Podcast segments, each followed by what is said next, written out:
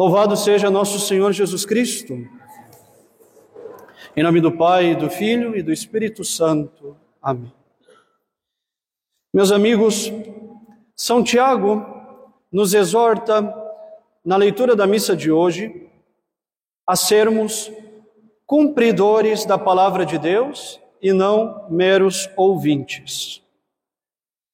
É preciso, portanto, que aprendamos a praticar a palavra que nos é pregada.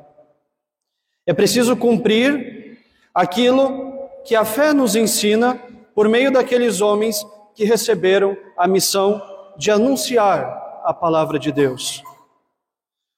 Como nos diz São Tiago, não basta que sejamos meros ouvintes do que nos ensina a Santa Igreja em seus sermões, homilias e todo tipo de pregação. É necessário que pratiquemos aquilo que ouvimos. Pregar o Evangelho é uma arte que exige muita preparação por parte dos diáconos, padres e bispos, já que foram eles que receberam a missão da pregação. Exige conhecimento da doutrina e da moral católica, exige intimidade com nosso Senhor por meio da meditação da palavra que é pregada, exige domínio da arte da retórica, da oratória e, sobretudo, o mais difícil, exige uma capacidade de tornar fácil e acessível aos fiéis a doutrina que deve ser ensinada e transmitida. É exigente o trabalho de um pregador. Mas também é verdade, meus queridos, que se pregar o evangelho é uma arte que exige muito, ouvir a pregação também é um trabalho muito exigente da parte dos fiéis. Nós, sacerdotes, fomos constituídos pregadores da palavra de Deus, e vocês, fiéis, são os receptores dessa pregação. E como nos diz a Santa Igreja, ser receptor não significa ser mero ouvinte, mas praticante daquilo que é ensinado. E os senhores haverão de convir comigo que não será possível praticar bem a palavra pregada se os senhores não souberem ouvir essa palavra pregada. Como diz o introito da missa de hoje, que infelizmente está mal traduzido no missal eh, dos fiéis, que seja anunciado e que seja ouvido. É assim que começa a missa de hoje. Que seja anunciado e que seja ouvido, aleluia, o Senhor reinou, libertou, aleluia, aleluia. Que seja anunciado e que seja ouvido. A fé vem pelos ouvidos, nos diz São Paulo. A fé nos vem pelo ouvido. E São Tiago nos diz: a fé sem obras é morta. A fé nos vem pelo ouvido a fé sem obras é morta. Então a conclusão é muito evidente, meus amigos. Se não ouvirmos bem a pregação que a fé nos, nos, que nos traz a fé, nós não poderemos praticar bem esta fé em obras. Portanto, caríssimos, aprender a ouvir uma pregação é algo fundamental da parte dos fiéis católicos. Então a pergunta que fica hoje é simples e não pode ser outra. Como um fiel católico deve ouvir uma homilia? Em primeiro lugar, é importante uma coisa. Tenham sempre isso em mente. Nunca pense que o padre está pregando pensando em ti no momento da pregação. Não pense, por exemplo, que o padre está dando exemplos e então ele está se referindo a você, porque ele ouviu você falar tal coisa, porque ele deve ter lembrado de alguma confissão, porque ele soube a partir da, de alguém que disse algo, porque ele lhe viu, percebeu na internet, viu o status, lhe encontrou, sei lá, o que ele está usando de você como referência no sermão. Como se ele estivesse lhe tomando como exemplo de algo. E também nunca pense que o padre está dando indiretas para alguém, ou querendo aqui do púlpito acusar alguém de algo. Isso seria muita covardia da parte do padre, do pregador. Por quê? Porque no púlpito, o padre tem uma autoridade e um domínio da fala e da pregação que é só dele, ninguém pode interromper. Seria muito covarde acusar sem dar a chance a alguém de se defender. O padre nunca prega acusando ninguém, pensando em alguém em especial. Seria covardia. Não, não pense que o pregador está pensando em você. Mas é verdade, meus amigos, pense que o que ele está dizendo é para você. Não é de você que ele está pregando, mas é para você. Pense que o que ele está dizendo é para você, que o Espírito Santo inspira em você moções segundo a pregação do Padre. O Espírito Santo inspira aquilo que ele deseja que você reflita e aquilo que você deve considerar com importância. O Padre, meus amigos, não está pensando em você, ele está falando para você. E é o Espírito Santo que move a considerar algo que nós podemos considerar mais importante no momento da pregação. Tanto é que uns vão sentir mais importância em algo que o padre possa dizer e outros em outra coisa. Para um, uma frase vai ser insignificante, para outros, é aquela frase que vai fazer todo o sentido no sermão. Em segundo lugar, e aqui é consequência da primeira, porque quando nós percebemos que o Espírito Santo, de uma certa maneira, nos inspira algo na pregação, diante desse fato nós podemos agir racionalmente ou passionalmente. Então, em segundo lugar, meus amigos, nunca hajam movidos pelas paixões, mas pela razão humilde, que se submete docilmente não às instruções do Padre, mas às inspirações do Espírito Santo durante uma pregação. Por isso que o sermão não é uma aula que o Padre dá, é diferente de uma conferência, é diferente de uma catequese. O Espírito Santo sopra através da meditação, da homilia, da pregação, e algo é inspirado em nós. Diante desse algo, não haja passionalmente. Se algo do que é dito toca em você a tal ponto que esse algo lhe contradiz, ouça com a razão, não com as paixões. Aí o padre está falando isso para mim, isso, é, é, isso me incomoda, eu tenho que mudar isso, ele está me usando como exemplo, isso aí realmente é para mim, não está bem na minha vida, então não haja com as paixões, com raiva daquilo que é dito. É a moção do Espírito Santo trabalhando na hora do sermão.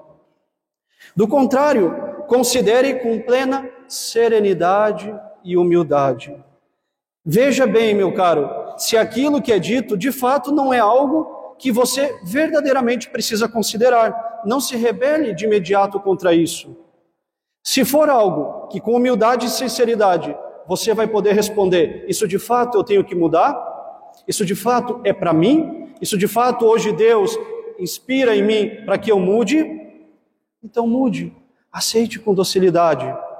Se não for útil para você, se não corresponde à sua vida, esqueça. Não se pare, não se prenda a essa parte do sermão. Continue meditando aquilo que você tem certeza que foi para você.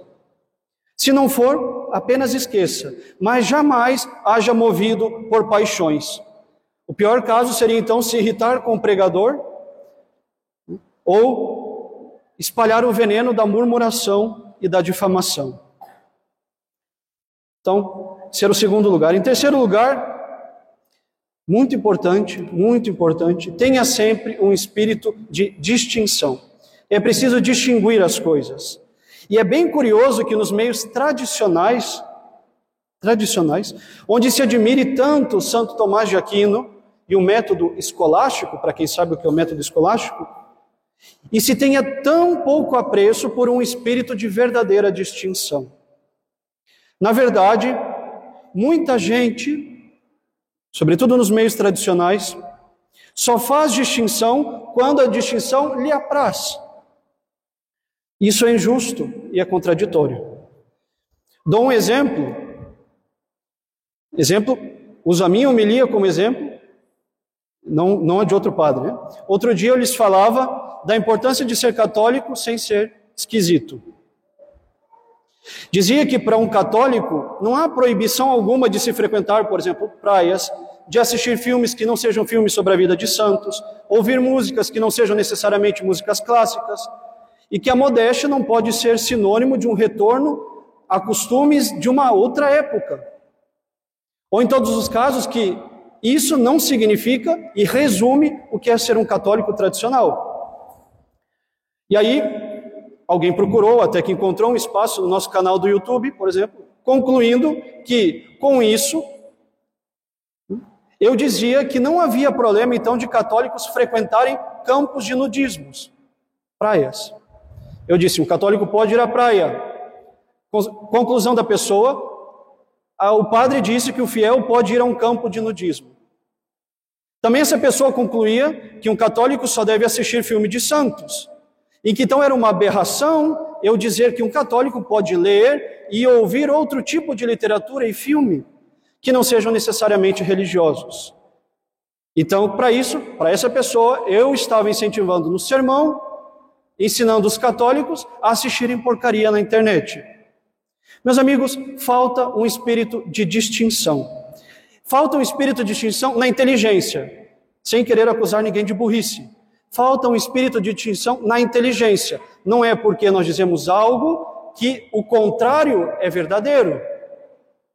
Não é porque um católico poderia ir à praia que pode ir em qualquer praia, de qualquer jeito, vestido de qualquer maneira, com qualquer pessoa, em qualquer lugar. Agora, a praia não é um pecado, foi Deus que fez. A beleza do mar e tudo mais. Não há um pecado necessário. Agora, depende como eu vou, depende com quem eu vou, depende onde eu vou. A mesma coisa com os filmes e livros, não? Então há uma, há uma falta de distinção na inteligência, mas eu tenho certeza que há, sobretudo, uma falta de distinção na vontade. As pessoas não querem distinguir, se recusam a fazer distinção. E, na verdade, essa falta de distinção na vontade, muitas vezes, é uma tentação aos grupos mais tradicionais. Então, não é porque se pode algo, e o padre diz isso, que ele está incentivando outro algo. Que a gente vai e se vista de qualquer maneira, que assiste qualquer filme, que vai em qualquer lugar. Absolutamente não foi o que eu disse. E aqui então vem uma outra indicação muito importante para aprender a ouvir um sermão. Nós não podemos e não devemos tirar conclusões de sermões sem considerar a integralidade de um sermão. Por isso, muitas vezes, meus amigos, não é bom recortar sermões e publicar apenas partes. Porque muitas vezes uma parte só pode ser compreendida com outra parte. Eu uso o mesmo exemplo do sermão. Quando eu comecei o sermão sobre os católicos e a maneira esquisita de se portar, eu dizia e falei várias vezes de maneira enfatizada: tudo nos é permitido, mas nem tudo nos convém. Liberdade não é sinal de libertinagem, não é porque nós estamos no mundo que nós devemos ser mundanos. Estava claro? Essas afirmações estavam no início do sermão e elas eram a chave de interpretação para as outras conclusões. Mas se a gente corta, se a gente tira do contexto e não considera a integralidade, fica difícil compreender bem. Quando ouvirem o sermão, considerem sempre a integralidade do sermão. Não apenas aquilo que mais lhe atrai, ou aquilo que mais move as suas paixões, sejam elas boas ou ruins, mas sempre aquilo que foi dito como um todo. E por fim, não esqueçamos nunca, meus caros, que, que o padre no púlpito ele não dá instruções pessoais. Pode ser que hoje aconteça muito, mas não é nossa missão daqui opinião pessoal e instruções pessoais. Mas ele está ensinando a fé e a moral da igreja. Portanto, é verdade que um padre não é infalível no sermão, ele pode errar. Mas nós não devemos nos precipitar em julgar ou reclamar daquilo que é ouvido. Do contrário, nós devemos abraçar com humildade e receber como sendo de Deus aquilo que nos é ensinado, como vindo da parte de Deus. Se não serve para você, desconsidere, simplesmente. É como São Pedro nos ensina. Devemos sempre estar atentos, e isso estava escrito na leitura da missa passada, para quem ouviu, Devemos sempre estar atentos e saber bem ouvir as palavras que podem salvar as nossas almas. Se quiser agir de maneira católica, aprenda a ouvir o que nos é ensinado na pregação católica.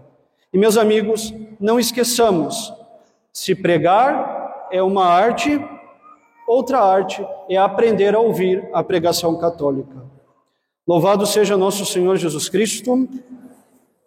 Em nome do Pai, do Filho e do Espírito Santo. Amém.